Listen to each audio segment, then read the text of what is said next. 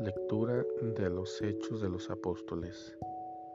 En aquellos días, Esteban, lleno de gracia y de poder, realizaba grandes prodigios y signos entre la gente.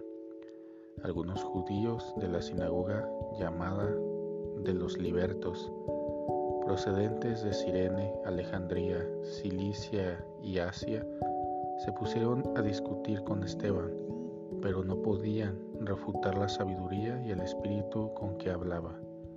Entonces sobornaron a algunos hombres para que dijeran, nosotros hemos oído a este hombre blasfemar contra Moisés y contra Dios. Alborotaron al pueblo, a los ancianos y a los escribas. Cayeron sobre Esteban, se apoderaron de él por sorpresa y lo llevaron ante el Sanedrín.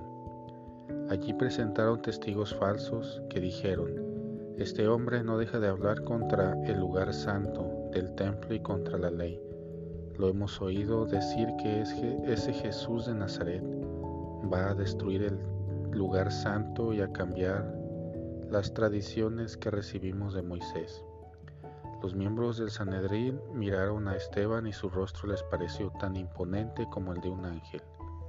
Palabra de Dios.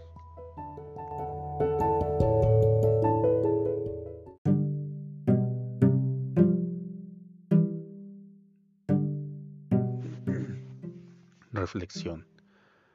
Hasta aquí los apóstoles han acaparado la atención de Lucas como si solo ellos actuaran en nombre de Jesús. Ahora, su interés se dirige hacia los siete diáconos, especialmente hacia Esteban. El retrato que hace Lucas de este joven cristiano, el primer mártir de la iglesia, no puede ser más atractivo.